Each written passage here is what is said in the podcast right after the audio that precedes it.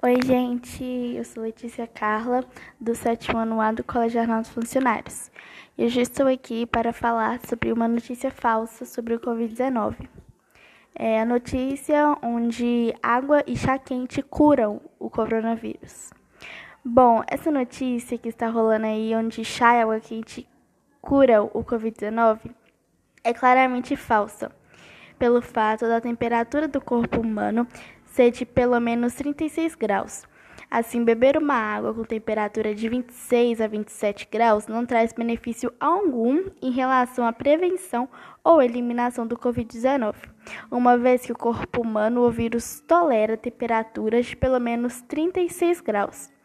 É também pelo fato de ainda não ter nenhum medicamento, chá, alimento específico ou vacina que possa prevenir a infecção do Covid-19. Então, sim, gente, é falsa essa notícia.